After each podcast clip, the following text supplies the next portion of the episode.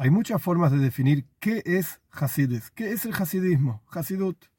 Por lo menos un concepto. El Hasidismo, el estudio del pensamiento hasídico, pone a la persona directamente frente a Dios. Y en el momento en que la persona está frente a Dios, entonces ahí se da cuenta de cuán pequeño es, obviamente, por la infinita inmensidad de lo divino. Pero a su vez, más allá de entender cuán pequeños somos, ahí nos damos cuenta de cuánto nos podemos elevar y acercar a Dios.